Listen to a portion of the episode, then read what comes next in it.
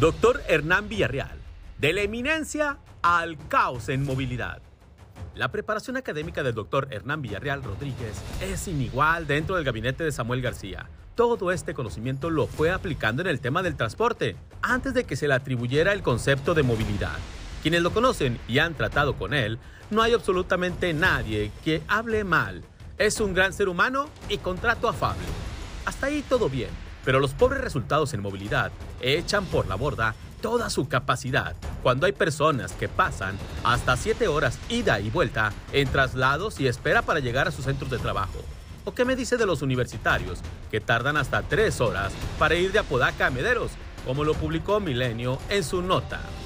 ¿Qué tan mal está el tema que una responsabilidad constitucional del Estado, municipios como Cadereyta primeramente y ahora Apodaca, y hasta el neonaranja Santa Catarina prefieren invertirle para evitar pesares a los ciudadanos.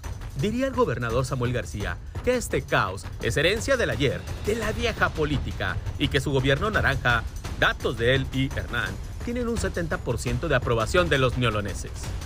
Al mandatario se le olvida que Hernán Villarreal ha estado al frente o detrás del tema del transporte, ahora movilidad, por más de 20 años desde trabajar para empresas de transporte privadas hasta ser asesor, consejero, titular, director y subsecretario del ramo en el servicio público. Además del daño hacia los usuarios del transporte, gracias a Hernán Villarreal y su equipo, Monterrey ocupa el nada honroso primer lugar en México y noveno a nivel mundial, en donde los conductores perdieron en el año 2022 116 horas atrapados en el tráfico, un 66% más comparado al año 2021.